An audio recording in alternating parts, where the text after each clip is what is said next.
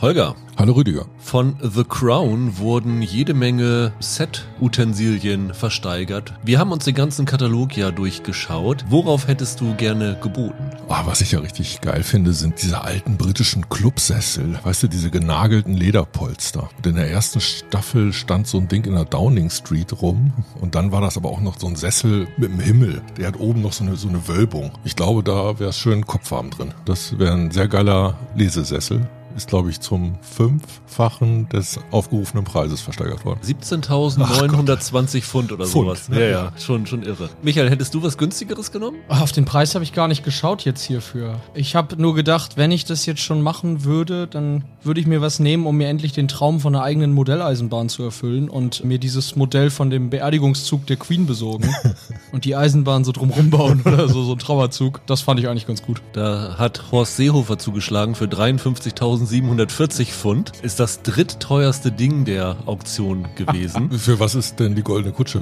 rausgegangen? Ich glaube, das war 58.000 und ich meine, das Auto wäre 70.000 Pfund. Also das waren zwei, die ganz, der, ganz teuren, aber dieses kleine Modell war gleich das drittteuerste hinterher. Ich bin ein bisschen bescheidener gewesen. Damals in der dritten Staffel. Das war ja die Staffelübergabe von Claire Foy an Olivia Coleman. Ja. Die erste Szene, das haben sie ja so gemacht, dass da diese Briefmarken neu gemacht worden mhm. sind. Und die Vordrucke für die Briefmarken gab es hier zu ersteigern, sowohl einmal mit Olivia Coleman als auch mit Claire Foy. Und ich hätte mir gerne tatsächlich das mit Claire Foy geholt. Aber auch selbst, das ist so ein Druck gewesen von, ich glaube, der Grünen in groß und die anderen vier in klein. Es ist fast für 9000 Pfund weggegangen. Also schon wirklich irre Summe. Ich glaube, was war am Ende? Zweieinhalb Millionen haben sie da rausgeholt. Ihr witzig, ne? Zeigt schon, dass das irgendwie dann doch relativ beliebt gewesen ja. ist. Aber die Klamotten zum Beispiel hätte ich mir jetzt irgendwie mit keiner was anfangen können, die sie. Du konntest ja ganz viele Kleider von der Königin oder von Prinz Philipp oder sowas ersteigern. Im Matrosenanzug, Holger, für dich von Matt Smith? Nein, da sehe ich mich nicht.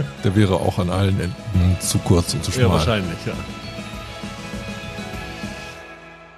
Hallo und herzlich willkommen zu einer neuen Ausgabe von Serienweise. Mein Name ist Rüdiger Meier und ich begrüße ganz herzlich Holger Lübgemann. Einen wunderschönen guten Tag und Michael Hille. Hallo. Ja, wir machen es wie in den letzten Wochen, dass wir teilweise zu dritt, teilweise zu zweit über einige Serien sprechen und teilweise aktuelle nehmen und teilweise was nachreichen. Heute steht bei uns auf dem Plan eine neue Apple-Serie, nämlich The New Look mit Ben Mendelssohn als Christian Dior und Juliette Binoche als Coco Chanel als rivalisierende Modeschöpfer in der Zeit nach dem Zweiten Weltkrieg. Dann erfüllen wir einen Wunsch von Anna, von Maria und von Manuel, die alle drei gefragt haben, ob wir nicht über Criminal Record bei Apple TV Plus reden wollen. Und das holen wir dann hier nach. Die Serie ist, glaube ich, Mitte Januar oder 10. Januar oder sowas rumgestartet und hat nächsten Mittwoch die letzte Folge. Deswegen passt das eigentlich ganz gut, dass wir da drüber sprechen können. Und dann wird sich Holger verabschieden und Michael und ich sprechen über die Netflix-Serie One Day, die letzte Woche gestartet ist und so eine kleine Welle gemacht hat. Und die Arte-Serie Stonehouse, die jetzt schon in der Mediathek zur Verfügung steht. Und dann bin ich mal sehr gespannt diese Woche, Michael, ob dein Vorsatz, den du uns letzte Woche nach dem Podcast erzählt hast, dass du dieses Jahr viel, viel positiver gegenüber Serien eingestellt sein willst, noch Bestand haben wird nach dieser Folge. Ach, das kommt drauf an. Also ich finde, positiver war ja in Relation auch zu den Einschätzungen von euch die letzten Wochen. Also irgendwie war ich unerwarteterweise mal der, der Positive hier in der Runde. Vielleicht erfüllt ihr mir diesen Wunsch, ja. Ja, mal schauen. Dann lass uns doch beginnen mit The New Look. Ist, wie gesagt, eine neue Apple TV Plus Serie, die heute mit den ersten drei Folgen startet und dann im Wochenrhythmus bis zum 3. April noch neue Folgen hat. Also zehn Folgen sind es insgesamt. Es ist eine Serie von Todd A. Kessler, der zuvor Damages gemacht hat. Ich glaube, da ist er so das erste Mal richtig in Erscheinung getreten und der auch Bloodlines gemacht hat und von beiden Serien jeweils einen Star mitgenommen hat, nämlich von äh, Damages Glenn Close, die in späteren Folgen als Chefredakteurin von Harper's Bazaar auftritt und von Bloodlines äh, Ben Mendelssohn, der hier die Hauptrolle als Christian Dior spielt. Und ja, es ist eigentlich ein Biopic, aber es ist ein Biopic, das sich einen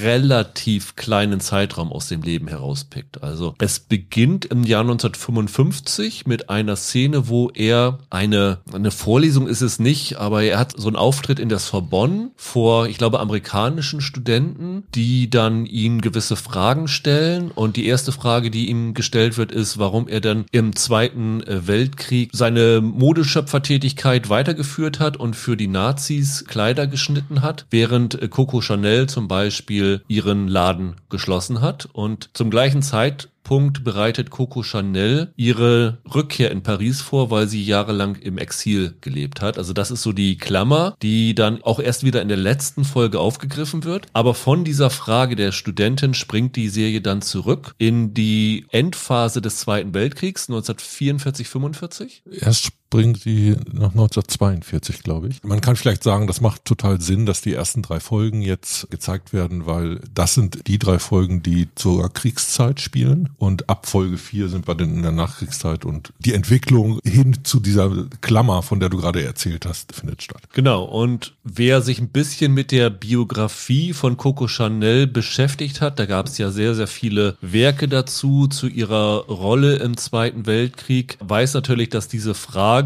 von dieser Studentin mit der Realität relativ wenig zu tun hat. Also das wird sehr auf den Kopf gestellt und ja, wir erfahren dann wirklich in diesen, gerade in diesen ersten Folgen, wie sich die beiden während des Zweiten Weltkriegs verhalten haben. Also Christian Dior hat eine Schwester, Catherine, die wird gespielt von Macy Williams. Arya aus Game of Thrones, die tatsächlich im Zweiten Weltkrieg für die Resistance gekämpft hat und bei Christian Dior in der Wohnung gelebt hat und von ihm eigentlich finanziert worden ist. Und deren Schicksal ist gerade in den ersten Folgen sehr im äh, Fokus. Also ich finde, das kann man sagen. Es geht dann darum auch, dass sie irgendwann halt geschnappt wird und in ein Gefangenenlager kommen soll und Christian Dior versucht halt alles, um sie davor zu bewahren und vorher rauszukriegen. Das ist so ein Aspekt. Und Coco Chanel wohnte so ein bisschen wie Udo Lindenberg heute im Atlantik äh, seit jeher im Ritz in Paris. Ja. Und das Ritz ist dann zum Haupt Hauptquartier der Nazi-Besatzer geworden und sie ist natürlich dann auch in Kontakt mit denen getreten und daraus haben sich dann ja einige Sachen entwickelt. Ein großer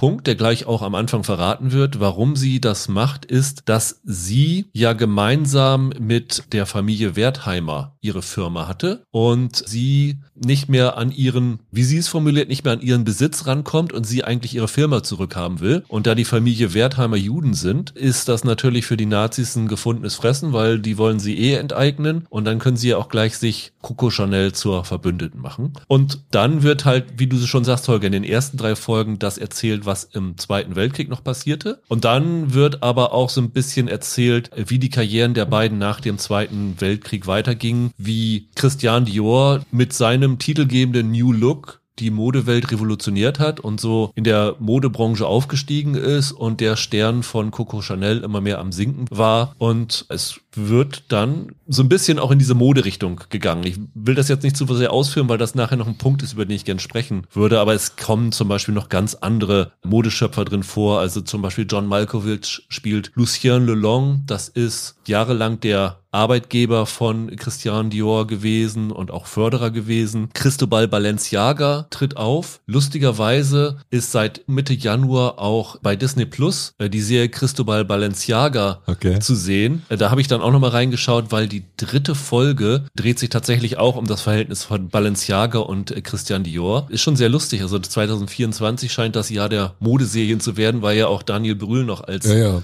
Karl Lagerfeld ja, kommt. Es gibt auch noch einen kleinen Auftritt von Pierre Cardin. Stimmt, Pierre Cardin ist auch noch dabei, richtig. Der ist ja, glaube ich, so der Co-Schöpfer vom New Look gemeinsam mit Dior gewesen. Also wer sich mit der Modebranche auskennt, wird hier schon viele bekannte Gesichter finden. Wenn man uns hier so sitzen sieht, äh, kann man sagen, wir drei gehören nicht dazu. Und ja, wie weit habt ihr die Serie gesehen? Also ich kann sagen, von den zehn Folgen habe ich fünf geschafft. Wie war es bei euch? Ich habe vier gesehen. Okay. Dann habe ich euch eingeholt. Ich habe sieben. Wie hast du das denn noch gemacht? So. Holger, du Streber. Mensch. Hatte nichts zu tun. Tja. Hattet ihr euch vorher schon mal mit Dior und äh, Coco Chanel und so beschäftigt, was da in deren Leben passiert ist? Mit Dior nicht. Coco Chanels Biografie kenne ich so grob und gerade auch ihre Verflechtung dann mit Nazi-Deutschland. Gab es nicht auch einen Coco Chanel Kinofilm? Den gab es, ja. Ich glaube, den habe ich nicht gesehen, aber ihre Biografie, die kenne ich. Dior war für mich unbeschriebenes Blatt. Ich war total verwundert, wie viel von der Geschichte ich kannte und wusste. Okay. Also ich bin absolut nicht Mode interessiert und keine Ahnung, was für Zeitungsartikel das waren, die ich da offensichtlich noch im Hinterkopf hatte. Es gab irgendwann so einen Punkt, wo ich wirklich beim Zuschauen gemerkt habe, oh, ich weiß, was jetzt als nächstes passiert. Und zwar jetzt nicht aus dieser Connoisseurhaltung dessen, der schon so viel gesehen hat, dass er die Entwicklung des Drehbuchs vorausschauen kann, sondern schlicht und einfach, weil ich irgendwo schon mal darüber gelesen hatte. Natürlich unter anderem halt die, diese politischen Verwicklungen rund um Coco Chanel. Das war ja ein Thema. Das ist ja 2011, 2012 durch einen Biografen von ihr so richtig aufgeflogen. Was man sagen muss, ist das erste, was mir aufgefallen ist. Ich habe da natürlich ein bisschen recherchiert, Christian Dior und so, während ich das geguckt habe. Ben Mendelssohn und Christian Dior haben ja optisch so eine Ähnlichkeit wie Oliver Pocher und Jason Momoa, oder? Ja, ich fand es total seltsam, äh, Mendelssohn dafür zu besetzen. Ich kapier's nicht. Zum Beispiel auch wenn du diese Balenciaga-Serie bei Disney Plus schaust, da haben sie halt auch jemanden besetzt, der bisschen fülliger war, schütteres Haar hatte und die ersten Fotos, die ich dann gefunden hatte zu der Zeit, wo die Serie spielt, also in den 40ern, habe ich gedacht, so die perfekte Besetzung wäre Alfred Hitchcock gewesen für ihn. und damit hat Ben Mendelssohn ja nun überhaupt nichts. Gut, kann man aber auch sagen, muss man jetzt jemanden immer besetzen, der optisch eine Ähnlichkeit hat oder will man einfach den besten Schauspieler besetzen? Also das würde ich jetzt noch nicht als Argument gegen die Serie verwenden. Naja, aber ein bisschen ist das ja so wie die Kritik, die ich an deutschen Produktionen zum Beispiel ganz gerne äußere. Wenn in diesen ganzen deutschen TV-Krimis irgendwelche deutschen Schauspielernasen durch die Bank Türken, Portugiesen, Schweden spielen sollen, das ist so eine Form von Aneignung, die ich ein bisschen komisch finde. Und hier ist das ja schon seltsam, wenn du, wir haben das Original gehört, die dann Englisch mit französischem Akzent teilweise sprechen hörst und weißt, ey, der Typ ist Australier und er sieht halt leider auch nicht wie ein Franzose aus. Das gleichzeitig bei einem Thema, wo man auch in der Inszenierung ja gerade darauf Wert legt, dass das sehr nah, ich sag mal, an der französischen Volksseele dran ist. Dieser Einstieg, wie ein Modeschöpfer bejubelt wird, weil er für diese Zeit, aber halt auch für diese Gesellschaft es halt gerade geschafft hat, irgendwie in Kleidern so ein zeitgeistiges Moment zu erwecken. Ja, da hat man schon ein bisschen das Gefühl, da nimmt man den Franzosen was weg. Und es gibt hier ja auch so richtig patriotische Szenen, ne, wo immer mal wieder ins Singen der Marseillaise ausgebrochen wird. Habe ich auch gedacht, die Szene, wo Ben Mendelssohn inbrüstig die Marseillaise schmettert, dachte ich auch. hm, Genau, und ist ein bisschen dazwischen, dann, und dazwischen dann Englisch redet. Als wäre er in der Bar aus Casablanca, weißt du, und müsste da mit den anderen einstimmen. Irgendwie war das wieder so ein Ding, wo ich dachte, oh, ich hätte mich wohler dabei gefühlt, wenn das eine französische Koproduktion mit französischen Darstellern gewesen wäre. Aber natürlich hätten die dann ein sehr seltsames Englisch gesprochen. Vielleicht liegt es auch einfach daran. Immerhin haben sie Juliette Binoche besetzt. Das ist Ja. dann ja schon mal eine ganz, ganz schöne Besetzung, fand ich. Das stimmt. Michael, du hast jetzt am wenigsten gesehen. Also du hast sozusagen den Zweiten Weltkrieg überstanden und danach dann noch eine Folge geschaut. Ist es bei dir jetzt aus Zeitgründen nicht mehr geworden oder hattest du auch keine große Motivation mehr? Sowohl als auch. Also so richtig gut fand ich es jetzt nach vier Folgen nicht, muss ich leider sagen. Es hatte auch was mit Zeitgründen zu tun. Ich hätte sonst weitergeguckt, weil ich äh, irgendwie gedacht habe, auch dass ihr wahrscheinlich mich überholen werdet. Und wahrscheinlich muss man dann irgendwie auch sehen, was sie nach dem Krieg sie machen, um das so richtig beurteilen zu können. Weil viele meiner Probleme liegen vor allem damit, wie über Coco Chanel und ihre Rolle sozusagen im Krieg gesprochen wird Führ das mal aus. Was bei dieser Serie mir so ein bisschen sauer aufstößt. Da wird ja in einer Art und Weise ihre Verbandlung mit Nazi-Deutschland, mit den Nazis da in Frankreich und so weiter wird ja aufgezeigt, so wie ich das auch ungefähr erinnere. Genau, sie hat eine Beziehung mit Hans von Dinklage, wird gespielt hier von Claes Bang. Der wird hier in der Serie immer Spatz genannt. Das ist ein hochrangiger Geheimagent gewesen, der dann unter anderem Coco Chanel mit Heinrich Himmler zusammenbringt, in der, glaube ich, sogar schon in der ersten Folge gleich. Als Drama auf der Ebene ist das schon okay, aber irgendwie schmeckte mir nicht, wie seicht Chanel da bei der ganzen Sache rauskommt. Da fallen manchmal Sätze und Bemerkungen, bei denen ich dachte, naja, ob das jetzt so die Wahrheit trifft. Es kriegt ja manchmal sogar so einen Unterton nach dem Motto, tja, was du als Frau halt so tun musst, wenn du überleben willst, ne? Und ich weiß nicht, irgendwie trifft das für mich nicht ganz, was es eigentlich sollte. Hast du das Gefühl, dass sie positiv gezeichnet ist, die Figur? Ja, nicht positiv, aber vielleicht noch zu gnädig. Also ich war von der Struktur erstmal verwundert. Ich dachte wirklich, dass es sich viel mehr um Dior dreht. Aber man muss sich das eher so vorstellen, dass es zwei parallele Handlungen gibt, die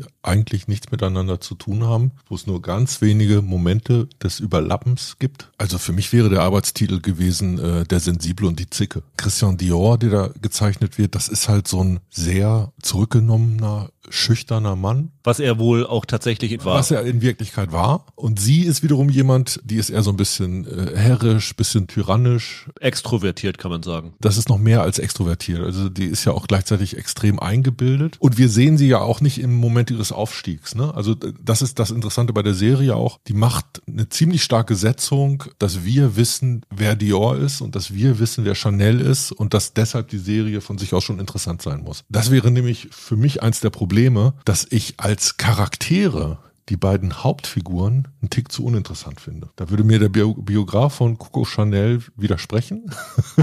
Äh, der hat über sie nämlich gerade gesagt, was für eine interessante Person. Und genau das finde ich eigentlich nicht. Für mich ist sie eine Person, die sich die ganze Zeit daneben benimmt. Und das ist sehr schwer, da irgendwelche Identifikationspunkte zu finden oder irgendeinen so Anschluss an diese Figur. Und wenn das nicht da ist, muss die Figur ja in der Draufsicht interessant sein durch das, was ihr passiert. Und da ist es aber schon so ein bisschen, ich stolper durch die Kriegswirren. Damit hatte ich so ein kleines Problem mit dem Design dieser Figuren im Mittelpunkt. Ist es nicht ein bisschen komisch, ja, dass der Zweite Weltkrieg als solcher hier einfach nur ein Krieg ist, gewissermaßen? Also ich finde es merkwürdig, dass Chanel und dann dieser, wie hieß er, Spatz, dass deren Figuren zwar schon gezeigt werden und deren Vernetzung und so weiter, aber die Auswüchse, die der Zweite Weltkrieg ja in der Form hatte und die gerade ihre Involvierung in dieses Geschehen hatte, die werden ja so gar nicht gezeigt oder spielt ja eigentlich überhaupt keine Rolle. Also der Holocaust findet in dieser Serie nicht statt. Ja, genau. Abgesehen exakt. davon, dass angesprochen wird, dass die Juden enteignet wurden und das Eigentum dann anderen weitergegeben wurde. Aber ja, sonst findet es nicht statt. Genau, das meine ich. Das kannst du deshalb nicht sagen, weil es diese Handlung um diese Figur Katrin gibt. Da gibt es zum Beispiel den, einen Moment, der gezeigt wird, wo sie in ein Lager der Nazis kommt. Das ist schon in der Ikonografie, ruft das alles in uns ab und wühlt einen auch auf durch das, was da gezeigt wird. Und ich kann sagen, im späteren Verlauf der Serie spielt das das auch noch eine Rolle. Ich glaube aber trotzdem, ich weiß, was du meinst. Was da gezeigt wird, ist eine überraschend enge Pariser Welt am Anfang. Also das ist schon so, die bewegen sich halt in dieser Elite, die sind Haute Couture. Das ist erstmal so dieser Rahmung. Und dann siehst du die Menschen aus der Haute Couture, die plötzlich die Probleme des Krieges haben, nämlich mal für Lebensmittel anstehen. Und du siehst den Kampf der Resistance auf den Straßen. Und du siehst das, was damit zusammenhängt. Ausgangssperren, Angst vor Kontrollen. Das Problem ist aber, das ist dann trotzdem eine relativ kleine Welt, die in Szenen gezeigt wird, die wir alle irgendwie kennen. Die ersten fünf Sachen, die dir einfallen, wenn du die Besetzung von Paris zeigen willst, finden so in der Serie dann statt. Na, da gibt's dann irgendwann den Moment, wo die wunderschönen Besitztümer der französischen Juden in dem Fall von den Deutschen eingesackt und mitgenommen werden. Und dieses Abspulen naheliegender Szenen zur Etablierung der Welt, das machen die einen Tick zu viel. Da schaffen sie es auch nicht, irgendwie eine eigene, eine besondere Geschichte zu erzählen, weil sie im Mittelpunkt halt die ganze Zeit immer Charakterdrama bleiben. Eigentlich geht es denen wirklich um diese beiden zentralen Figuren. Ich gehe sogar so weit zu sagen, es geht denen stärker um diese Figuren als zum Beispiel um das Thema Mode, dass ja. diese Figuren überhaupt erst interessant macht. Wenn da nämlich so ein Vermittlungsschritt da gewesen wäre, dann hätte ich gedacht, okay, dann hätte ich da vielleicht noch ein bisschen mehr rausziehen können, weil hier lebt das die ganze Zeit von so einer behaupteten Bedeutung der Figuren im Mittelpunkt. Da habe ich mich schwer mitgetan. Ich habe jetzt ja nur vier Folgen gesehen. Du sagst später zeigen sie da noch mal so Szenen und so, aber für mich wirkt es jetzt nach vier Folgen schon so, nicht nur, dass dieser Krieg als solcher, wie du sagst, sagst, halt nur zugespitzt wird auf diese Elite da in Frankreich mhm. und ich deshalb von dem, wie Rüdiger sagt, vom, vom Holocaust als solches erstmal nichts mitbekomme. Auf mich wirkte das jetzt auch nicht so, weil du Charakterdrama sagst, als wenn die sich je Mühe geben, gerade Chanel mal näher zu erforschen. Also mir ist nach vier Folgen jetzt unklar gewesen, hat die aus Selbstschutz und Eigennutz sich dann mit denen verbrüdert oder hatte die tatsächlich Sympathien für den Antisemitismus, den Genozid und so weiter? Oder stellen die die Frage überhaupt mal? Nee, ich finde, das wird beantwortet. Das waren materielle Interessen. Das waren materielle Interessen. Die ist im Kern eigentlich unpolitisch. Die gerät da rein. Ihr ist das ein bisschen unangenehm, aber sie weiß auch nicht, wie sie sich jetzt rausfinden soll. Und im Zweifelsfall geht's Coco Chanel um Coco Chanel und irgendwie muss sie ja ihr Geschäft und ihr Parfüm zurückkriegen. Das reicht eigentlich, um diese Figur zu skizzieren. Aber äh, es ist ja total legitim, wenn du sagst, das greift dir zu kurz, dann müsste eigentlich noch mehr passieren. Ja. Das stimmt. Du hast eben gesagt, es kommt dir nicht vor wie eine Serie über Mode. Ja. Das war für mich ein ganz, ganz großes Problem. Ja. Ich interessiere mich null für Haute Couture oder wann Modeschauen sind oder Germany's Next Top Model oder irgendwas, was mit dieser Branche zu tun hat. Aber was ich absolut nicht verstehe, ist, dass die Serie uns überhaupt nicht vermittelt, zumindest in den Teil, den ich gesehen habe, warum Christian Dior so toll ist, was ihn auszeichnet, wie er zu seinen Schöpfungen kommt. Also er wird in den ersten Folgen einmal gezeigt, wie er einen roten Stoff zerreißt und dann ist ein Schnitt und das Kleid ist fertig und John Malkovich sagt, oh, dass du sowas Tolles daraus machst, hätte ich ja nicht erwartet. Und ich denke mir, ja, wie ist er denn dazu gekommen? Was ist seine Inspiration? Was ist sein Talent? Und ganz, ganz schlimm fand ich, es gibt eine ganz berühmte, in Anführungsstrichen, Modenschau nach dem Zweiten Weltkrieg im Louvre, wo die ganzen Pariser Modeschöpfer aufgrund des Stoffmangels Drahtpuppen eingekleidet haben. Kommt auch in der Balenciaga-Serie vor. Dann ist da diese große Ausstellung, die bereiten das alles vor, dann gibt es irgendwie das Gespräch, wo sie abstimmen, wo John Malkovich das vorschlägt und alle sagen, ja, machen wir. Und dann machen sie ihre Schöpfung und dann wird am Ende eine Textblendung gemacht. Diese Modenschau war ein großer Erfolg und die beiden Kleider, die alle am besten fanden, stammten von und dann wird allen Ernstes Christian Dior als Text eingeblendet. Und ich habe gesagt, warum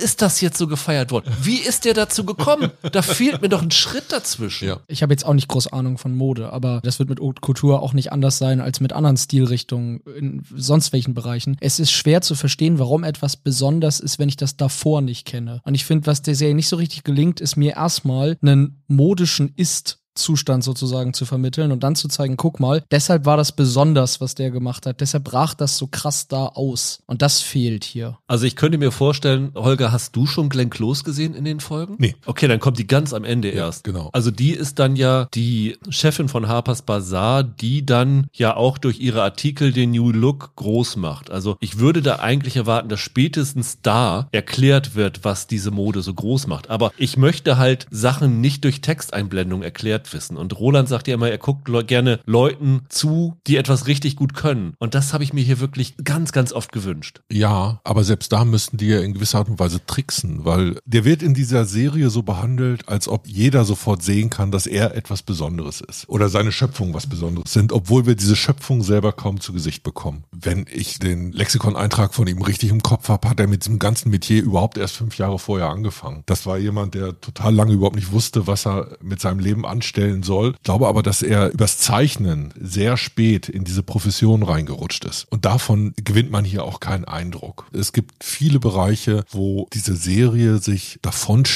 wo sie eigentlich Erklärungen liefern müsste oder wo sie damit arbeiten müsste, wirkliche Faszination ins Bild zu setzen. Und das ist zu wenig der Fall. Vielleicht hätte es sogar einfach eine Montage getan, wie zum Beispiel das im Vorspann gemacht wird, weil den Vorspann dieser Serie finde ich wunderschön wunderschön, der ist wirklich ja. traumhaft. Da wird auch suggeriert, dass die Modekreationen von der Natur inspiriert sind oder sowas alles, weil es dann von Blüten zu einem weißen Kleid um übergeht und sowas. Da habe ich mir gedacht, okay, das könnte ich dann so ein bisschen verstehen, wenn man das da benutzt hätte, wie er seine Inspirationen kriegt und wie das Ganze dann geschaffen wird. Und das fand ich ein bisschen schade, dass sie sich diese wirklich tollen visuellen Einfälle nur für das Intro aufgespart haben. Ich habe vor paar Monaten hier in Hamburg eine Ausstellung einer Fotografin gesehen, die zu der Zeit Modefotografie gemacht hat. Und die hat in London Modefotografie nach dem Blitz. Also du hast die Trümmerberge der zerbombten Häuser und daneben stehen junge Frauen,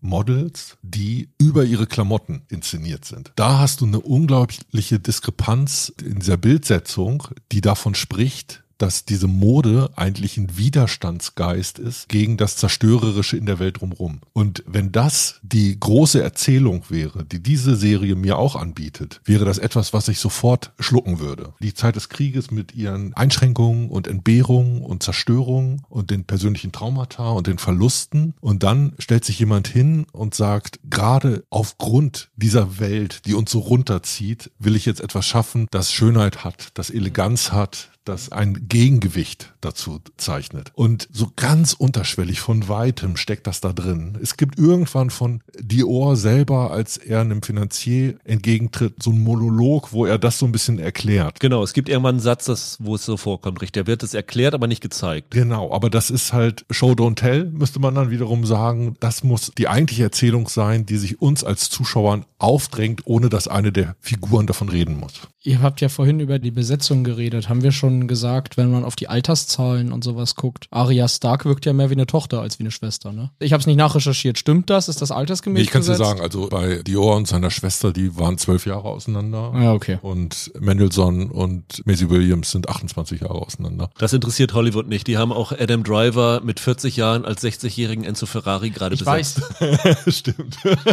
Da fand ich schon bizarr, weil sie sieht aus, als wäre sie halt seine Tochter und nicht als wäre sie seine Schwester. Äh, naja, also dass das eine deutlich jüngere Schwester ist und dass sein Verhalten dieser Schwester gegenüber unter anderem auch in dem Altersunterschied begründet ist. Das kann ich ja noch nachvollziehen. Ja, klar. Aber hier sind sie so ein Tick über der Grenze. Die Genau. sind dann doch zu weit voneinander entfernt, dass irgendwie diese Geschwister-Szenen so ein bisschen spooky wirken. Was ich mich dann gefragt habe, nachdem nach den ersten drei Folgen der Zweite Weltkrieg vorbei ist, geht es dann ja noch in den nächsten sieben Folgen äh, zehn Jahre ungefähr weiter. Und wenn man da aber sich dann auch nicht so richtig auf die Mode konzentriert, dann wirkt das richtig, richtig ausgedehnt. Das ist für mich eine Serie gewesen, die hat ein paar gute Szenen ge gehabt. Also zum Beispiel die Szene, wo Christian Dior, ist das am Busbahnhof oder am, am, an der Zugstation auf Kriegsgefangene wartet, weil er hofft, dass seine Schwester darunter ist. Ja. Und wie die da reinkommen. Das fand ich eine unfassbar gute Szene, wie sie das inszeniert haben. Fand ich wirklich, da, das war eine Gänsehautszene. Davon gab es aber für mich zu wenig. Und hinten raus habe ich wirklich gedacht, also das, was ihr jetzt hier so ausdehnt, das trägt einfach die, die Zeit nicht. Also auf zehn Stunden ist das wirklich zu sehr ausgewalzt gewesen.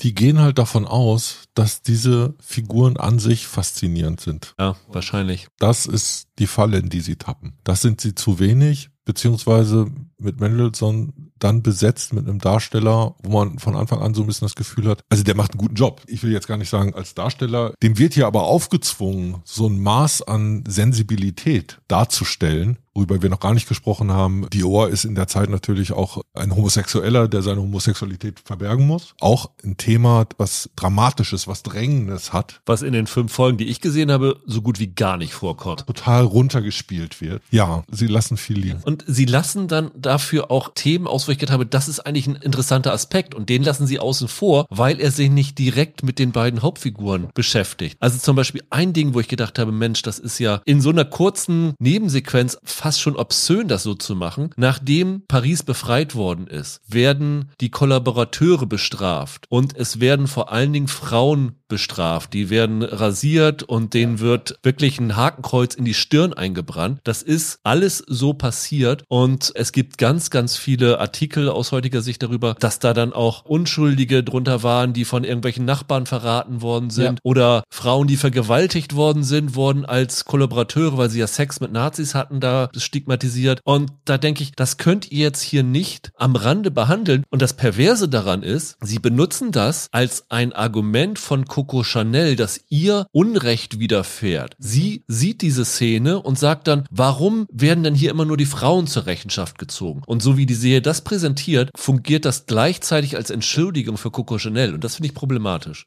Ja, wobei ich gerade bei der Szene das Gefühl hatte, dass das er Chanel vorführt und in dem Fall auch vorführen soll. Dass sie keine einfache, echte Empathie mit diesen Frauen aufbringen kann, sondern das in irgendeiner Art Ja. und Weise relativiert oder sofort mit sich in Beziehung setzt, obwohl ihre Position eine komplett andere war. Es geht eigentlich immer nur um mich. ja, genau. Das war auch eine der Szenen, wo ich sage, das ist okay. Aber mir geht's halt zusammenfassend hier wirklich so, ich finde, es ist ganz gut gespielt. Ich fand auch, die sieht eigentlich ganz, ganz gut aus. Als Kostümserie ist sie schön ausgestattet, das finde ich schon. Am Ende unterm Strich, ich finde diese Figuren sehr dünn nach vier Episoden, um da ein gutes Drama mit denen zu erzählen. Und dann muss ich halt trotzdem nochmal sagen, auch wenn ich deinen Einwand, Holger, durchaus verstehe, aber am Ende ging's mir hier wirklich, nachdem der Krieg vorbei war, in der Serie so, dass ich dachte, ey, jetzt habe ich erfahren, was Chanel da so angebandelt hat in der Zeit, aber vom Holocaust und jüdischen Opfern habe ich halt wenig mitbekommen in dieser dieser Geschichte. Und das stört mich, um ehrlich zu sein. Ich finde, das kann man besser erzählen. Also sonderlich toll war es nicht und ich glaube, ich würde es jetzt auch nicht mehr weiter gucken. Nee, ich werde es auch nicht zu Ende gucken. Also dafür hat es mich dann nicht genug gepackt und ich habe mit einem Kollegen gesprochen, der alle Folgen gesehen hat. Der sagte auch, das mit der Mode kommt jetzt nicht später nochmal so richtig in den Vordergrund. Da habe ich gedacht, ja, das ist, als wenn Bradley Cooper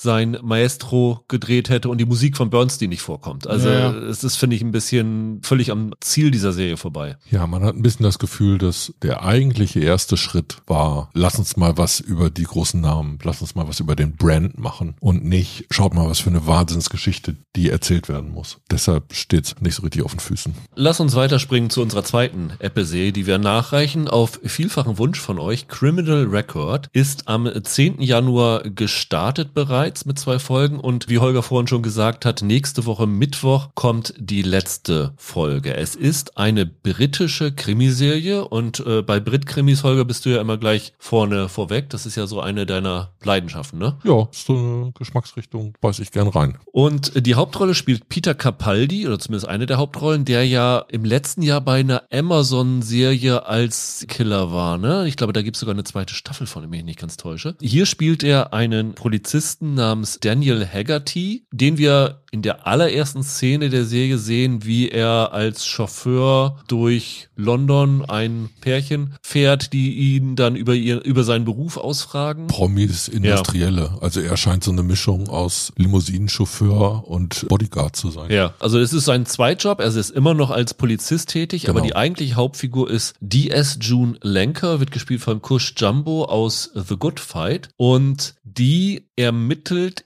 in einem Fall, wo eine Frau einen Notruf aus einer Telefonzelle gemacht hat. Und sie bekommt dann nur irgendwie den Hinweis, hier ist ein Anruf gewesen, die haben die Frau dann nicht mehr gefunden. Beschäftige dich doch mal mit dem Fall, mit dem Fall. Und sie fuchst sich in diesen Fall ein. Diese Frau hat am Telefon gesagt, dass sie von ihrem Freund bedroht wird und der Freund hätte schon mal vor Jahren eine andere Ex-Freundin umgebracht und das Ganze jemand anderem in die Schuhe geschoben, der jetzt unschuldig in White Cross im Knast sitzt und damit würde er immer prahlen. Und die June Lenker versucht jetzt aus diesen Informationen herauszufinden, um wen geht es da, wen meint sie, was hängt damit zusammen, um sozusagen dann diese Frau zu finden und sie dann vor ihrem Attentäter zu retten. Und sie findet dann so die Ansatzpunkte raus und findet dann raus, dass der ermittelnde Beamte damals in diesem Fall dieser von Capaldi gespielte Daniel Haggerty ist. Genau. Und dem passt das gar nicht, dass sie diesen alten Fall wieder aufrollen will. Und man merkt schon von Anfang an in dieser Serie, dass es so zwischen diesen beiden Figuren zu so einem, ja, Machtspielchen ist zu viel gesagt, aber zu so einem Schlagabtausch kommen wird. Also er versucht mit allen Mitteln ihre Ermittlungen zu behindern und sie versucht mit allen Mitteln diesen Fall zu klären.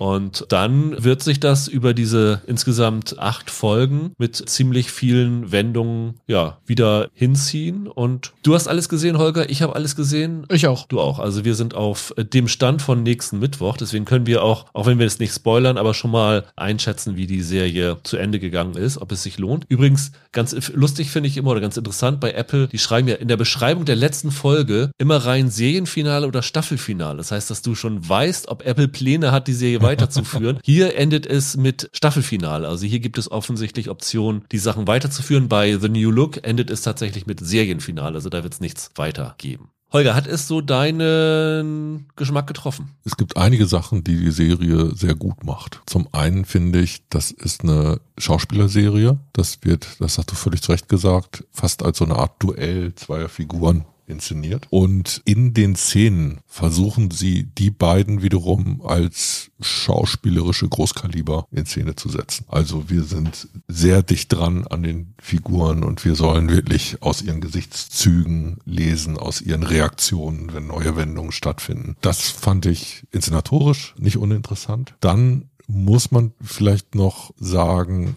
es ist nicht nur irgendeine Krimiserie, sondern es ist eine Krimiserie mit dem Thema und da geht es sehr, sehr stark um strukturellen Rassismus. In dem Fall halt bei der Polizei. Die DS June Lenker ist Person of Color, einer der großen ersten Aufreger, einer der Sätze, der das Ganze für sie zu einem persönlichen Fall macht, wird von dem Haggerty gesprochen, als er über einen Verdächtigen sagt, das sei ja ein OJ für Arme. Das ist zum Beispiel so ein Ding, da hat sie sich sehr drüber aufgeregt. Weil er meint, ein Schwarzer, der eine Weiße umgebracht hat. Genau. Und dieses Thema gemischt rassige Beziehung kommt unter Ja. anderem noch vor, sowohl bei der Ermittlerin selber als auch halt als Teil des Falles. Ein Teil der Spuren, kann man ja durchaus sagen, hat auch damit zu kämpfen, dass es bei der Londoner Polizei halt so einen sehr konservativen Korpsgeist gibt, der dann halt auch Leute anzieht, die eher ganz weit vom rechten Ufer sind. Und das wird, wird auch ein Thema. Das Interessante in dieser Serie unter anderem ist, ist gerade, wie die es schaffen, diesen strukturellen Rassismus zum Thema zu machen und in ganz vielen kleinen Momenten und Augenblicken zu zeigen, zu inszenieren. Also da geht es dann darum, wer ausgewählt wird bei einer Pressekonferenz. Da geht es dann darum, wie die Nebenbemerkung des Ehegatten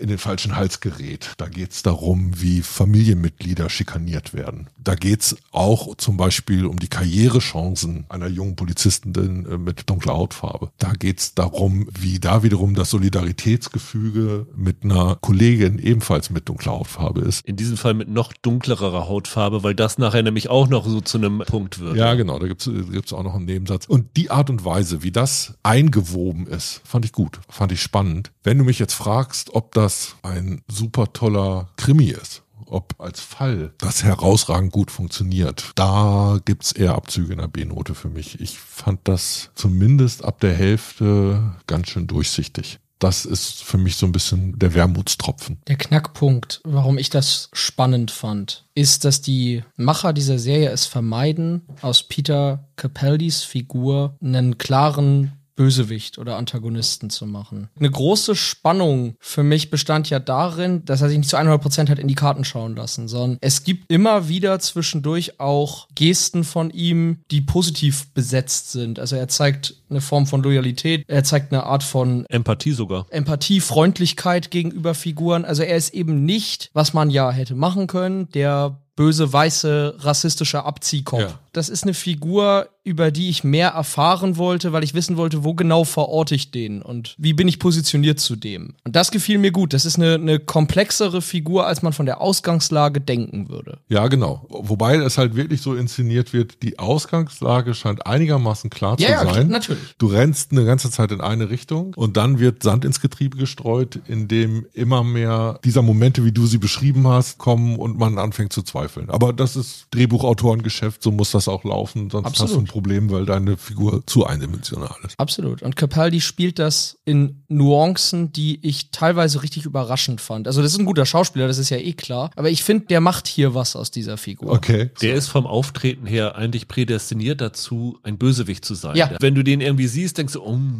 mit dem möchte ich nicht allein im Raum sein. Genau. Und das macht es irgendwie besonders, weil du automatisch rein denkst, oh, das ist ein mieser Typ. Und mir ging es auch so, während ich diese Serie geguckt habe, ich immer gedacht, nee, ich glaube, der ist eigentlich ganz gut. Also ich glaube, da ist Ja, oder, irgendwas oder, oder, oder der ist zumindest komplexer, als man dachte. Da gibt's Grautöne bei Ich finde das total interessant, weil ich finde, Capaldi und was er da spielt und was er da anbietet, das kann man kaum lösen oder kaum lesen. Es gibt so einen Schauspielführer von Michael Caine, wo er sagt, das Wichtigste für einen Schauspieler ist, ein leeres Gesicht machen zu können. Wo er dann wirklich nur Projektionsfläche dessen ist, was der Zuschauer eigentlich erwartet. Und so ähnlich geht's für mich bei Capaldi. Eine ganze Zeit lang sieht sein Gesicht einfach aus wie eine zerknüllte Papiertüte. Damit lässt mich die Regie als Zuschauer dann so ein bisschen allein. Mal gucken, in welche Richtung die Münze fällt. Ich muss auch sagen, dass der Fall mich nicht besonders mitgerissen hat. Und ich muss jetzt, nachdem ich heute dann die letzte Folge gesehen habe, sagen, die Auflösung hat mir überhaupt nicht gefallen. Das ist ein Punkt, ja. Aus zwei Gründen. Das eine ist, weil sie für mich den unfairsten Trick anwenden, den ein Krimi anwenden kann. Das ist das eine. Und das andere ist, dass ich nach Ansicht dieser Folge immer noch nicht weiß, warum Figuren so agiert haben, wie sie agieren. Das ist wirklich ein Punkt, das ging mir auch so. Und das ist sowohl auf den Krimi-Plot bezogen so, als auch auf die sozialkritischen Themen, die die anreißen, weil ich finde, die sind besser darin, Fragen zu stellen und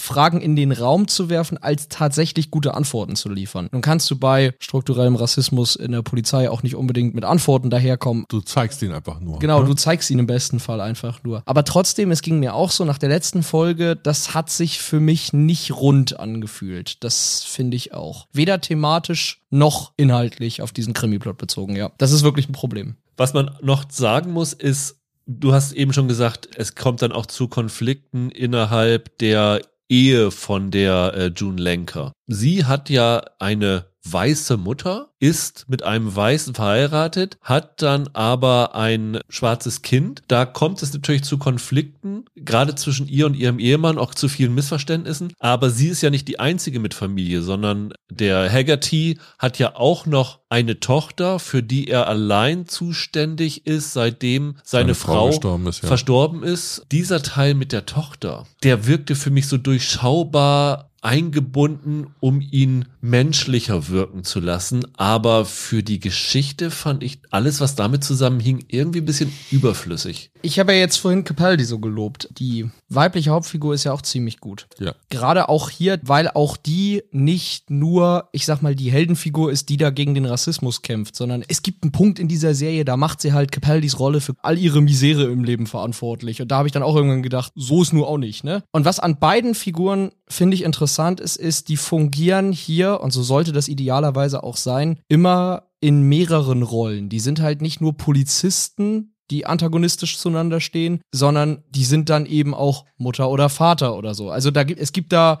verschiedene Facetten der Persönlichkeiten und ich glaube Capaldis ja familiärer Background sozusagen soll halt sozusagen Kontrast und gleichzeitig Parallelen zu, zu seinem Gegenüber halt aufzeigen. Also ich finde das für die Geschichte nicht unwichtig. Man kann ja sagen, es gibt eine Folge, die einen Perspektivwechsel vornimmt, die Hintergrund erzählt und Hintergrund in einer sehr zugespitzten Art und Weise. Und die Art und Weise, wie die Haggerty-Figur sich in dem Moment verhält, ist begründet aus dem, was wir in früheren Folgen über sein Familienleben erfahren haben. Ja. Deshalb würde ich sagen, eine erzählerische Funktion ist ganz klar da. Es fühlte sich trotzdem ein bisschen so an, als ob dieser ganze Subplot um die Tochter auch ein bisschen wie so ein MacGuffin ist. Wir brauchen die, um Krimis interessant zu halten, aber gleichzeitig gibt es dann erzählerisch auch diese Momente, wo der Zuschauer merkt, ah ja, okay, hier wolltet ihr mich aufs Glatteis führen. Manchmal hast du Erzählungen, da ist das so dicht gewirkt, da ist es egal, weil du schon die nächste Welle mitnimmst, weil du schon der nächsten Spur folgst. Und hier hat man ein bisschen den Eindruck, oh, das läuft ein bisschen ins Leere. Aber was ich gerade vorhin gesagt habe, ich glaube, psychologisch läuft es nicht ins Leere. Deshalb kann ich damit leben, dass sie das so gemacht haben. Herausragender Drehbucheinfall war es nicht.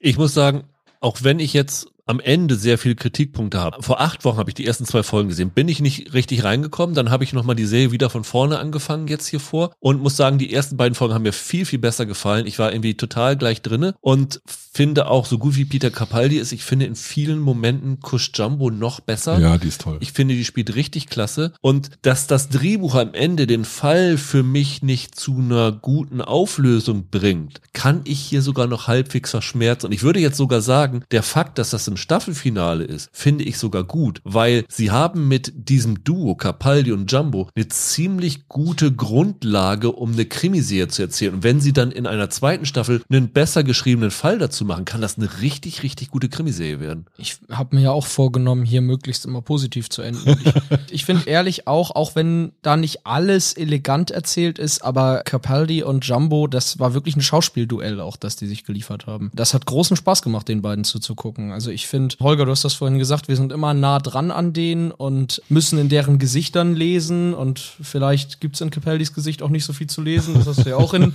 in Frage gestellt, aber. Ähm, ja, gibt es ganz viel, aber das sind halt nur, wie soll man sagen, so Schründe und Abgründe.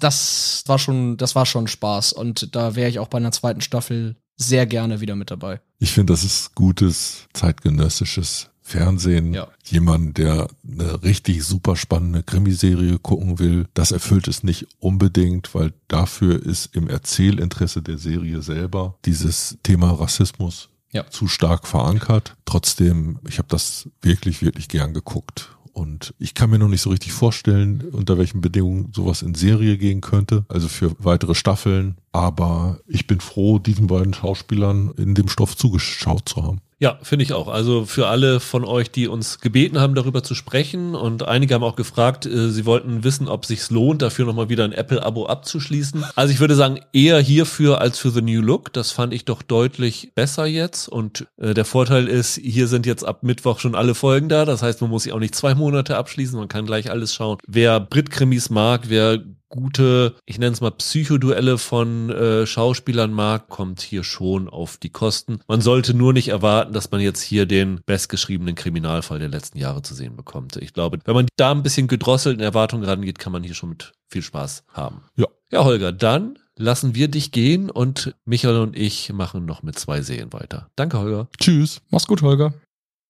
Ja, Michael, lass uns reden über zwei an einem Tag. Im Original One Day ist am vergangenen Donnerstag bei Netflix natürlich komplett gestartet. Sind 14 Folgen gewesen, also sehr viel. Dafür sind die Folgen aber auch nur 20 bis 30 Minuten alle lang gewesen. Relativ kurz also. Wem der Titel bekannt vorkommt, eine Adaption eines Romans von David Nichols, der 2009 erschienen ist, der bereits einmal verfilmt worden ist, nämlich 2011 als Kinofilm mit Anne Hathaway und Jim Sturgis, der damals ganz, ganz üble Kritiken bekommen hat. Ich habe den, glaube ich, bewusst nicht gesehen, nachdem der überall verrissen worden ist. Kanntest du den? Nee. Das heißt, wir gehen relativ neu an das Ganze rein. Das Buch hast du wahrscheinlich auch nicht gelesen. Nein. Es ist ein Roman, der relativ gefeiert worden ist damals, so wie ich das jetzt äh, recherchiert habe. Und das Prinzip ist relativ simpel, sowohl vom Roman als jetzt auch von der Serie. Es geht um eine Beziehung zwischen Emma Morley, wird hier gespielt von Ambika Mott, die man zuletzt in This is Going to Hurt gesehen hat, dieser BBC Krankenhausserie. Und Dexter Mayu wird gespielt von Leo Woodall, der in der zweiten Staffel von The White Lotus dabei gewesen. Ganz genau. Und die lernen sich kennen am 15. Juli 1988 bei der Abschlussfeier ihrer Uni. Also haben beide ihren Abschluss gemacht, geht feuchtfröhlich her und die beiden treffen sich dort, fallen einander ins Auge und haben, sagen wir mal, so ein bisschen Gefühle füreinander. Man weiß nicht, ob es echte Gefühle sind oder ob sie vom Alkohol entstanden sind. Auf jeden Fall ist der Dexter ein bisschen verschrien als Frauenheld an der Uni, der so ziemlich mit jeder schon geschlafen hat und die Emma ist eher so ein bisschen die intellektuellere und die verbringen dann eine Nacht zusammen mit der Absicht, Sex miteinander zu haben, wozu es aber nicht kommt. Also es ist eine halbwegs platonische Nacht, außer Küsse und äh, einmal Klamotten ausziehen, passiert zwischen den beiden nicht viel. Wenn man das platonisch nennen will, okay, aber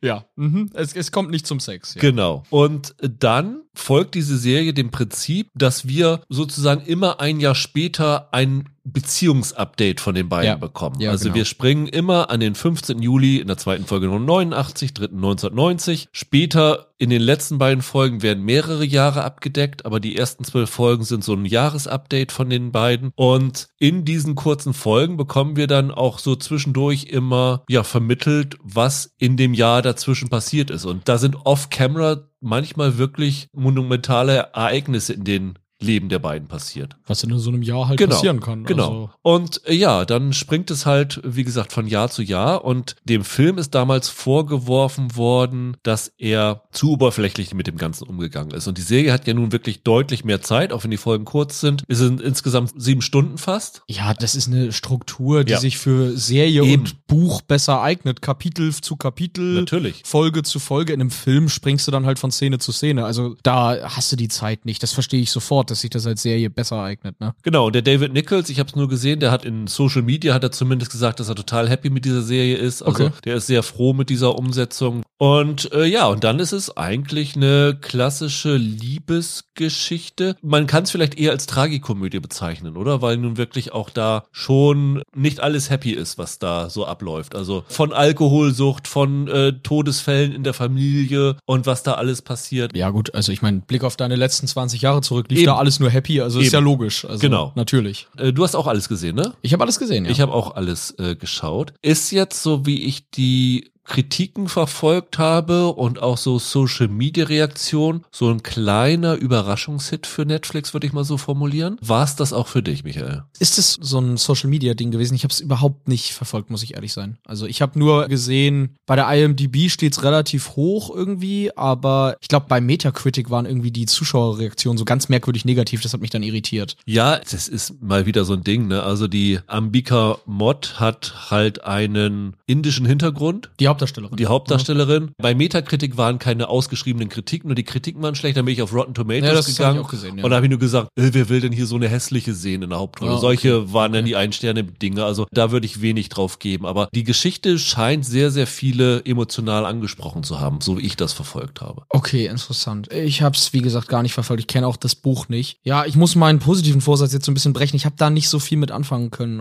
Ich weiß nicht, was mit mir los ist, aber in den letzten Jahren nehme ich das wahr, dass ich bei vielen Liebesgeschichten in Film und Serie, die mit den Figuren nicht klarkomme oder die als unsympathisch wahrnehme. Das hat hier leider wieder voll zugetroffen. Mochtest du Normal People? Nee, die mochte ich ja nicht, das wollte ich gerade erzählen. Bei Normal People, wir haben irgendwann mal über dieses andere, über Conversations with Friends gesprochen und da hatte ich gesagt, dass mir ja schon Normal People nicht gefiel, weil ich da auch das zum Kotzen fand, dass die beiden nicht einfach mal vernünftig miteinander reden bei Normal People, sondern aus einer Mücke einen Elefanten machen. Und da haben mir hinterher ein paar von den Hörern geschrieben, dass sie überrascht waren, dass es noch irgendwo jemanden gibt, der das so sieht. Deswegen hoffe ich, dass ich jetzt wieder so zumindest für ein, zwei Leute irgendwie einen Sweet Spot treffe, wenn ich das hier wieder sag. Seien wir ehrlich, Michael. Du fandst auch Hardstopper nicht gut. Ja. Also Fakt ist, du hast kein Herz. Nein, das würde ich nicht sagen. Ihr könnt bei unserem anderen Podcast Filmduelle nachhören, dass ich ein Riesensoftie für Titanic oder Casablanca oder so für, für einige große Schnulzen bin. Also nee, das würde ich nicht sagen. Aber die beiden hier verhalten sich manchmal einfach wie riesen Arschgeigen. Es ist leider wirklich so.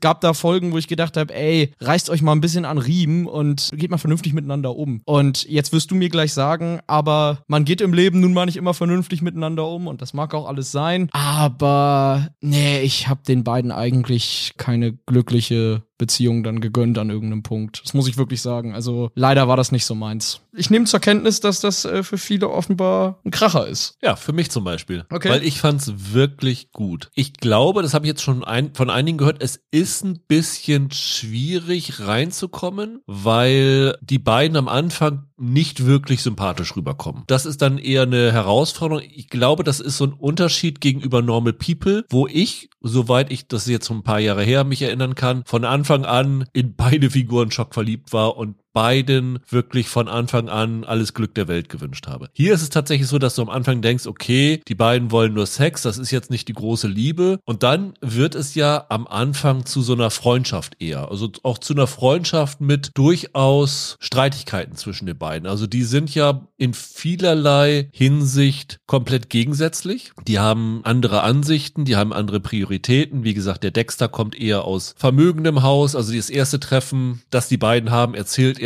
wo er dann nach dem Abschluss überall hin alles hinreist. Und du merkst dann ganz schnell, sie kann sich das nicht leisten. Also sie muss immer jobben, um ihr Leben zu finanzieren zu können. Und er ist halt mit einem goldenen Löffel im Mund geboren. Und das führt natürlich zu Differenzen. Aber genau so, wie sich zwischen den beiden Figuren diese Differenzen dann in Zuneigung verwandelt, war es dann auch bei mir, als ich die Serie geguckt habe. Also mir ging es tatsächlich nicht so. Ich habe tatsächlich nach drei, vier Folgen mir schon gewünscht, dass die beiden zusammenkommen oder, oder sagen wir mal so, dass die beiden ihr Glück kommen. Glück muss ja nicht immer über das gemeinsame Zusammensein definiert werden. Natürlich. Hier ist es ja auch so, dass die beiden andere Beziehungen haben und wenn die in einer anderen Beziehung glücklich gewesen wären, hätte mich das auch für diese Figuren jetzt gefreut, weil ich finde schon, dass diese anfängliche Unsympathie spätestens in Folge drei oder vier gebrochen wird. Also ich finde zum Beispiel, wie der Dexter mit seiner Mutter umgeht. Das ist, finde ich, eine sehr schöne Beziehung. Das hat mir irgendwie das Herz erwärmt im Verlauf dieser Serie. Und wir haben ja schon geschrieben, du hast dich ja irgendwie über WhatsApp dich bei mir ausgekotzt über diese Serie. Ja, habe ich. Und den einen Kritikpunkt, den du vorgebracht hast, Ja. darauf konnte ich damals noch nicht eingehen, weil ich noch nicht geschaut hatte. Aber nachdem ich alle 14 Folgen geschaut habe, ich gedacht, nee, ich verstehe nicht, was du meinst, weil ich sehe das komplett anders. Also dein Kritikpunkt war, dass sich nur die männliche Figur verändern darf. Ich muss dazu aber sagen, das habe ich ja nicht geschrieben, als ich mit der Serie durch war, sondern das habe ich ja irgendwann zwischendurch geschrieben. Ne? Das Okay. muss man vielleicht nochmal sagen. Da habe ich vielleicht so die Hälfte gehabt. Der Eindruck hat sich vielleicht ein bisschen geändert, aber auch nicht vollkommen. Aber ich nehme hier schon wieder eine Tendenz wahr, die du in solchen Liebesgeschichten häufig hast, nämlich dass die Zuneigung zur Frau und die Erwiderung oder Nichterwiderung ihrer Liebe für den männlichen Charakter eine Entwicklung anstößt. Also der verändert sich auf eine Art und Weise, der überwindet Probleme und der wächst an ihr. Und sie darf eigentlich ihn dabei halt verliebt anschauen und hin und wieder darf sie mal das Richtige sagen, um seine Entwicklung anzustoßen, aber sie selber wächst nicht als Person. Und ja, in der zweiten Hälfte der Staffel ist es ein bisschen anders. Bills. Aber überwiegend würde ich das immer noch sagen. Er macht große Entwicklungssprünge über diese 20 Jahre und sie eigentlich nicht so wirklich. Das ist ein Vorwurf, der wurde dem Film damals auch gemacht. Also ich habe da auch von dem Film ein paar Kritiken gelesen. Das war ein Haupttenor, weswegen dieser Film ganz, ganz schlecht weggekommen ist. Dem Buch wurde es teilweise auch vorgeworfen, habe ich es auch gesehen. Hier in der Serie hatte ich zum Beispiel diesen Eindruck überhaupt nicht und auch nicht in der Abstufung, wie du sie jetzt nennst, weil ich hatte das Gefühl, dass der Dexter, sagen wir mal, zehn Folgen lang ein ewiger Kindskopf bleibt, der es nicht schafft, erwachsen zu werden. Und die Emma doch schneller erwachsen wird und es geht ja ein bisschen darum, dass sie die ganze Zeit davon träumt, irgendwas Schriftstellerisches zu machen. Sich das aber nicht zutraut und deswegen dann erst Lehrerin wird und so andere Dinge macht. Und ich finde, schon in der ersten Hälfte ist sie die Figur, die mehr Selbstbewusstsein entwickelt und die sich dann auch mehr gegenüber dem verändert, was sie am Anfang dieser Serie war. Also ich habe diese Entwicklung komplett anders wahrgenommen als Aber du. Entwickelt die Selbstbewusstsein oder sagt die Serie irgendwann, sie hat es jetzt? Nein, sie entwickelt das. Ganz definitiv. Doch, finde ich schon. Weiß ich nicht. Dafür bleibt mir die eigentlich zu schwach geschrieben. Das ist auch ein Problem. Ich finde die auch nicht gut besetzt. Die Chemie zwischen den beiden, das ist nochmal was anderes. Das ist ja immer so was, man fühlt's oder man fühlt's nicht. Für mich war das jetzt hier nicht die große Liebe. Das ist aber vielleicht auch nicht unbedingt so schlimm, weil sie ja nicht durchweg das große Traumpaar sein sollen. Aber die Darstellerin insbesondere fand ich nicht allzu stark besetzt. Also da ging es mir dann doch so, dass gerade in emotionaleren Ausbrüchen die überhaupt nicht gegen ihren Kollegen anstinken konnte. Das habe ich schon als Problem wahrgenommen. Ich finde, der spielt es wirklich gut. Das muss ich ihm lassen. Der hat tolle Szenen. Es gibt so eine Szene, in der er sich in der Ecke setzt und weint, sag ich jetzt mal blöd, im Dunkeln weint so. Das fand ich schon ergreifend gespielt, aber bei ihr haben mir solche Momente tatsächlich komplett gefehlt. Das muss ich, das muss ich auch sagen. Ich fand sie gut besetzt. Also auch da sehe ich das komplett anders als du. Also wir haben diese Serie wirklich völlig unterschiedlich wahrgenommen. Ich finde, sie ist keine klassische Schönheit, die man sonst in solchen Liebesgeschichten erwarten würde. Aber das hat sie für mich auch so interessant gemacht. Und ich, ich kann schon nachvollziehen, was er an ihr gefunden hat. Weil das ist ja auch so ein bisschen am Anfang, er hat irgendwie schon mit äh, jeder Frau an der Schule geschlafen. Und irgendwann sagt die Freundin zu mir, ja, du bist halt die Letzte, die auf seiner Liste noch, noch ist, das letzte Häkchen, was er noch machen muss. Und ich ich habe schon so im Verlauf der Serie das Gefühl, dass ich weiß, warum er sich in sie verliebt. Und ich finde auch, dass sie emotionale Momente echt gut spielt. Ihr Aussehen ist mir scheißegal, das interessiert mich nicht. Und wie gut ihr Charakter geschrieben ist, darüber lässt sich streiten. Aber mir geht's wirklich explizit darum, wenn sie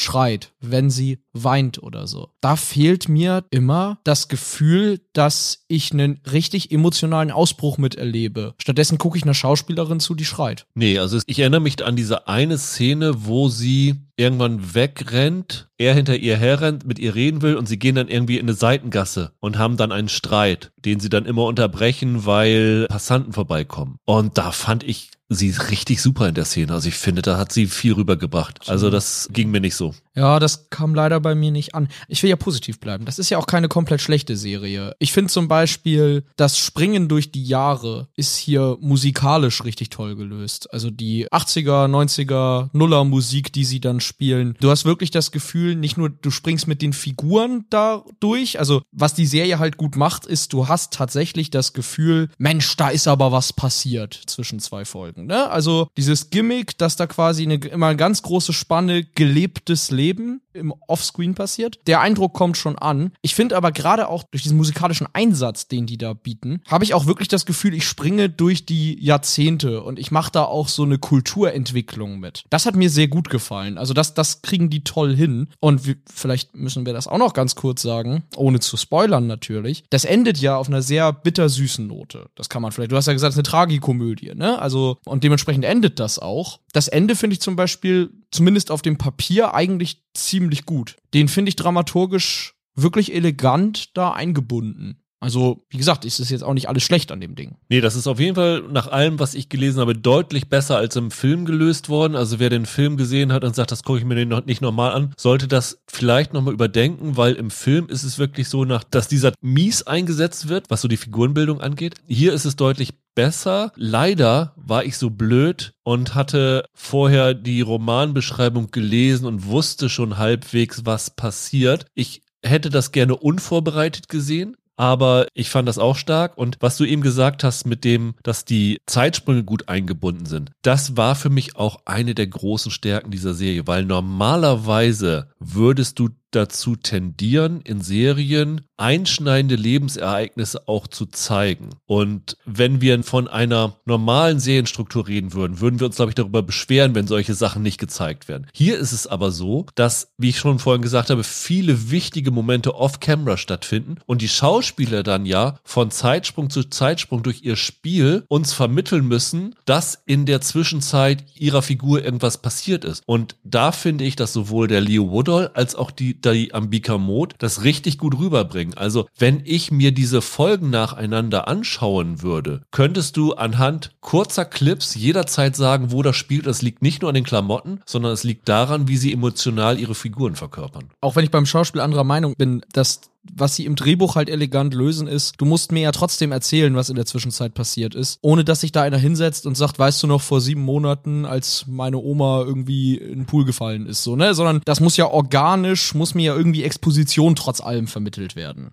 Also ohne großen Spoiler zu machen, es gibt am Ende der dritten Folge eine Szene zwischen Dexter und äh, seiner Mutter, die sagt, ich muss mit dir über irgendwas reden. Ja, ja, äh, Lass uns morgen Mittag treffen. Dann kommt der Schnitt in die nächste Folge. Ein Jahr später? Ein Jahr später wird er dann von der Emma, glaube ich, gefragt, wie ist denn die zweite OP deiner Mutter verlaufen? Genau. Und solche Sachen äh, hast du halt in den Zeitsprüngen. Und das fand ich sehr, sehr elegant gelöst hier. Genau. Das ist die große Stärke bei diesen Drehbüchern, dass sie diese vielen, vielen, vielen, vielen Leerstellen, in denen ja teilweise der interessantere Kram passiert, als der, der in den Episoden sozusagen passiert, wie sie die Info über diesen Inhalt vermitteln. Und das machen die sehr elegant. Deswegen, ich kann schon verstehen, was Leute daran finden. Ich habe irgendwie beim Gucken gedacht, das wäre doch eigentlich ein richtig geiler Romanstoff für so einen Richard Linklater gewesen, der das dann tatsächlich über einen Zeitraum von 20 Jahren verfilmt und die Schauspieler mitaltern lässt. Der hat doch mal diesen Boyhood Film gemacht, wo er genau sowas durchexerziert hat. Das wäre doch eigentlich ein spannendes Ding gewesen. Aber ja, wie gesagt, also ich bin leider damit nicht warm geworden. Ich finde übrigens, dass sie das ganz gut machen. Also die beiden sind ja 27 und 28 Jahre alt. Wenn die Serie startet, sind sie ungefähr 18. Genau. Dann sind es 20 Jahre später, also 38. Ja, ja. Sie haben also wirklich Leute gecastet, die direkt in der Mitte sind, wodurch du verhinderst, dass sie Du kannst sie leichter jung müssen. machen. Genau. Und sie mussten nicht irgendwie jemand Jüngeren, 20 Jahre älter schminken mit grauen Haaren oder so. Oder jemanden, keine Ahnung, eine Perücke aufsetzen und Pickel aufmalen, damit sie jung wirken, sondern die konnten das ganz subtil einbinden. Das fand ich war hier sehr, sehr gut gelungen. Also da haben sie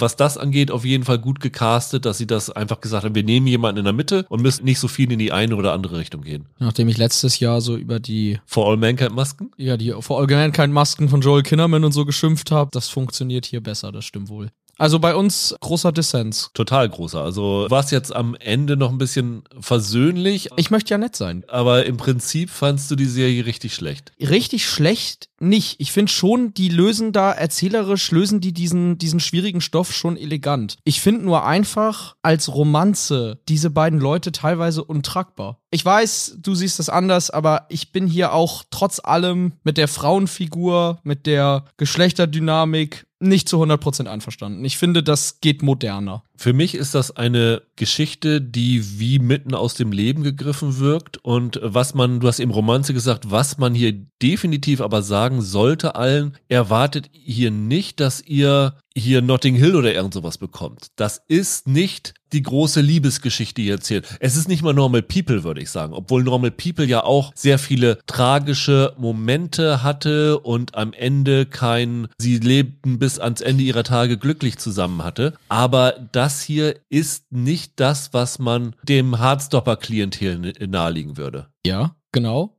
Aber es ist halt leider auch kein Before Sunrise oder so. Nee, es ist besser. Nee, dafür, dass es 30 Jahre später kommt, finde ich, merkt man das nicht. Nee, also da gehen wir komplett auseinander. Ihr könnt ja gerne mal reinschauen. Vielleicht habt ihr es ja auch schon gemacht und Ja. könnt uns mal mitteilen, wer eher euren Ge Geschmack getroffen hat. Der Liebesverächter Michael oder der große Romantiker hier auf dieser Seite des Podcasts. Da sehe ich uns ja beide nicht, aber nun gut. Von mir eine dicke Empfehlung von Michael, der Abschaltbefehl. Ja. Lass uns noch kurz sprechen über Stonehouse. Eine Serie, die gestern in der Arte Mediathek verfügbar gewesen ist, die am nächsten Donnerstag bei Arte im linearen Programm läuft. Es handelt sich um die Verfilmung einer wahren Geschichte. Also es gab den Politiker John Stonehouse, der ist 1988 verstorben, der so ein Shootingstar in der Labour-Partei war, in dem Kabinett von Harold Wilson, bekannt aus The Crown, allen Serienfans. Mhm. Und der ist Anfang der 70er Jahre in die Tschechoslowakei geflogen und hat dann dort mit einer Frau geschlafen. Er selber ist äh, verheiratet gewesen. Und dann stellt sich raus, dass dieses Tete-a-Tete äh, vom tschechischen Geheimdienst mitgefilmt worden ist, die ihn daraufhin gesagt haben, so, entweder du spionierst für uns oder wir bringen dieses Video an die Öffentlichkeit und deine Ehe ist am Ende und deine politische Karriere auch. Woraufhin er sich dann darauf hat eingelassen und die Serie beginnt einige Jahre später, nämlich 1974, wo wir ihn an einem Strand in Miami sehen, wo er seine Klamotten fein säuberlich zusammenfaltet und ins Meer geht und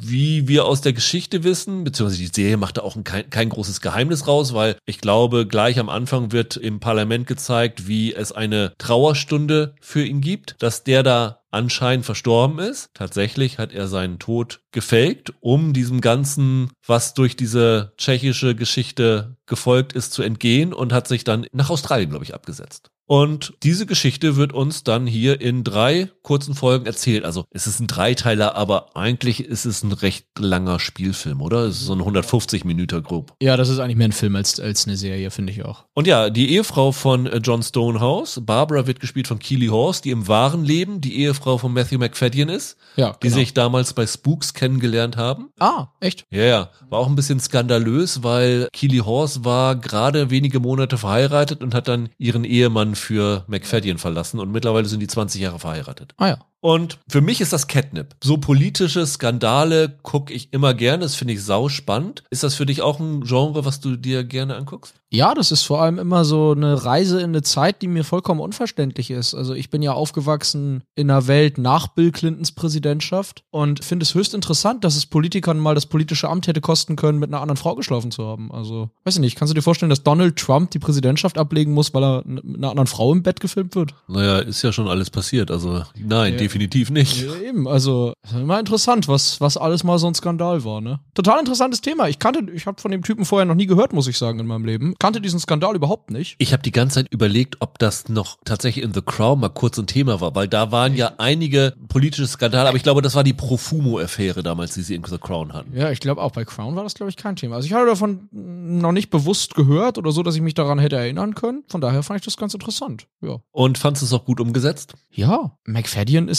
herrlich in der Rolle. Und der Spaß daran ist ja, dass der im Böse sein, nenne ich es jetzt mal, richtig erbärmlich ist. Der kriegt ja nichts gebacken, der Typ. Ich weiß nicht, ob das mehr meine Schadenfreude getriggert hat, aber es war echt lustig zuzugucken, wie dieser Loser da irgendwie versucht, was geschissen zu kriegen. Der hat das ja gedreht während Succession, also in der Pause. McFadden, ja. Er hat es irgendwie in, der, in einem Interview gesagt, naja, weil es nur drei Folgen waren, hat HBO gesagt, okay, kannst du machen. Aber er musste sich nicht groß umstellen von Tom Womskans zu John Stonehouse. Das ist genau so ein Volltrottel im Grunde, ja, ja. der an seinen eigenen Ambitionen scheitert. Ich habe jetzt tatsächlich bei dieser Serie, ich bin jetzt komplett blind. Ich habe keine Ahnung, was in irgendwelchen Kritiken steht. Ich habe keine Ahnung, ich habe es nur gesehen, mehr weiß ich nicht. Ich weiß nicht mal wirklich, wie du es findest. Ich kann mir vorstellen, dass das teilweise vielleicht dafür kritisiert wurde, dass es ein bisschen drüber ist mit all dem oder so. Oder dass es den Stück zu sehr zum, zum Weichkäse macht. Aber ich fand's echt witzig. Ich hatte da echt meinen Spaß damit, wie der Typ da vorgeführt wird. Und das mag jetzt auch was über mich sagen, aber ich habe da schon viel gelacht bei. Und ich finde, McFadden ist also wirklich, der ist ja in Succession auch super gewesen. Aber ey, ich habe mich so kaputt gelacht über den Typen hier. Also hätte für mich auch noch eine Folge oder zwei Folgen mehr sein dürfen. War super. McFadden war wirklich super, muss ich auch sagen. Ich mag den total gerne. Also ich habe ihn damals in Spooks halt schon gesehen, fand ihn da schon klasse. Spätestens nach Stolz und Vorurteil fand ich ihn großartig und ich finde den eigentlich in allem gut, was er macht. Trotzdem war die Serie für mich nicht ganz so überzeugt. Okay. Ich habe anders als du tatsächlich auch noch ein bisschen recherchiert und wie so oft steht an der, am Anfang natürlich inspiriert von wahren Begebenheiten. Sie hangeln sich da aber sehr, sehr frei dran entlang. Also ja. diese Geschichte, dass er für den tschechischen Geheimdienst gearbeitet hat, ist wahr. Dass er da aufgrund eines, wie nennen sie Briten, Honey Trap, also dass er von einer Frau verführt worden ist und dann erpresst worden ist, hat mit der Realität wohl überhaupt nichts zu tun. Der ist da aus anderen Gründen eingestiegen und wohl mehr freiwillig als gezwungen. Und diese historischen Freiheiten gibt's an ganz, ganz vielen Ecken hier. Also auch was so die Folgen von dem Ganzen sind, dass ja die Mehrheit von Harold Wilson an ihm hängt, dass wenn sein vermeintlicher Tod, der ja nicht offiziell bestätigt werden kann, weil keine Leiche gefunden ist, dass das die Mehrheitsverhältnisse in Probleme bringt und sowas alles. Das ist wohl auch alles mit den einzelnen Abstimmungen nicht genauso gewesen. Also die Serie hält sich da relativ weit von der Wahrheit entfernt, dass man da eine gute Stunde mit haben kann, dass es eine lustige Gaudi ist, unbenommen. Aber mh, mm, so ja. ganz überzeugend fand ich das dann nicht. Also das ist ja eine Diskussion, die kann man natürlich immer führen, ne? Also die kannst du bei The Crown führen und die kannst du, die kannst du bei Griselda, worüber wir zuletzt gesprochen hatten, führen. Also das kannst du natürlich immer fragen, hätte das akkurater sein müssen, hätte das genauer sein müssen an der, an der Biografie und so weiter. Das verstehe ich auch. Muss aber sagen, so wie das jetzt hier erzählt wird, ist das sehr unterhaltsames Fernsehen diesem von sich selbst doch sehr überzeugten Typen dabei zuzusehen, wie er quasi fällt, vor allem halt auch vor sich selber sozusagen, weil er immer wieder vorgeführt kriegt, was für eine erbärmliche Wurst er ist. Das ist zackig erzählt, das hat einen witzigen Ton, das ist manchmal ein bisschen cheesy, aber gewollt und es ist gut gespielt. Also ich finde, ja, das, was du sagst, kann ich alles verstehen. Das ist auch bestimmt ein Vorwurf, den man machen kann, aber davon quasi losgelöst, finde ich, ist das sehr gut gemachtes Fernsehen. Ich habe mich zwischendurch wirklich gelangweilt, muss ich sagen. Okay. Also ich hatte da doch meine Längen, auch wo, wenn das wirklich so kurz war, ich gedacht, naja, das kann ja eigentlich nur Spaß machen, McFadden 150 Minuten beim Rumalbern zuzuschauen. Aber zwischendurch habe ich gedacht, ja, jetzt wiederholt ihr euch aber auch schon mal wieder. So ganz den Drive hatte die Serie für mich nicht entwickelt. Also sie hat mich nicht so komplett reingezogen. Ich habe da immer Momente gehabt, wo ich gut über die Figuren und diese Situation lachen konnte und damit hat sie mir dann auch Spaß gemacht. Aber so konsequent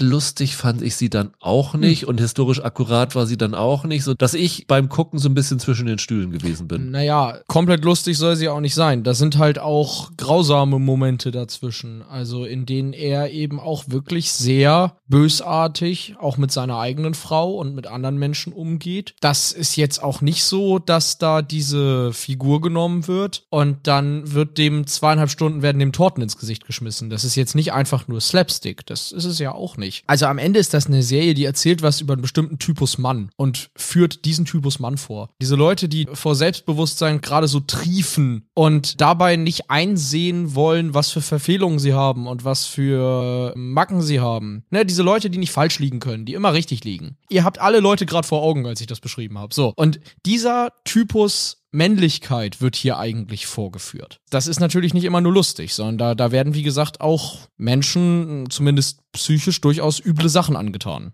Warum guckst du mich jetzt so an? Hier ist sonst niemand. ich kann nur dich angucken. Ich, wie gesagt, das mit dem Historischen verstehe ich, aber als so ein Vorführen von diesem Männlichkeitstypus finde ich das sehr scharf geschrieben und auch gut herausgearbeitet von Regie und von, vom Cast. Es gab ja in den letzten Jahren sehr viele solcher Geschichten. Also, wann war es? Vor zwei, drei Jahren gab es die Hugh Grant Serie, A Very English oder A Very British Scandal. Very English Scandal. Die fand ich besser als die hier, muss ich sagen. Da hatte ich mehr Spaß bei, fand ich dann auch treffender und interessanter, was so die Hintergründe angeht. Ich weiß gar nicht, ob das hier genug Stoff für einen Film hatte. Das ist so ein bisschen, das ist natürlich eine lustige Geschichte, wenn du liest, ja, hat ein Politiker seinen Tod vorgetäuscht, um seine Tätigkeit als Spion ja. für eine fremde Nation zu vertauschen. Klingt erstmal gut, aber ist das Stoff für eine Serie? Ja, wobei, das ist ja nicht das, was die erzählen. Das, was die erzählen, ist, ist wie scheiße der darin war, Spion zu sein. Ja, das, das ist natürlich ganz das ist das, was die ja, erzählen. Ja. Wenn äh, sein Händler sagt, sie sind der schlechteste Spion, der mir je untergekommen ist. Ja, und ich habe das als Zuschauer auch so gedacht. Der Vergleich mit A Very English Scandal ist total naheliegend. Das ist sehr ähnliches Prinzip. Ich würde die aber ziemlich gleich sehen. Also der Unterschied ist, dass English Scandal die ernsten Momente ernster ausspielt. Ja. Das hier äh, ist natürlich schon mehr so, im Englischen sagt man tongue in cheek. Alles so sehr leichtfüßig erzählt. Und das hier ist auch, manchmal ist es so ein bisschen eine Stilübung. Der Soundtrack klingt, als habe man da gesagt, hey, guck dir mal die alten Inspektor Clouseau und Paulchen Panther, Rosarote Panther Filme an und mach mal sowas. Manchmal ist das so eine Stilbombe wie Madman oder so, weißt du, wo dann alles so ein bisschen sonderschick ist. Wenn ich sowas mache und inspiriert von einer wahren Geschichte eine Gaudi mache. Das ist ja oft schon gemacht worden.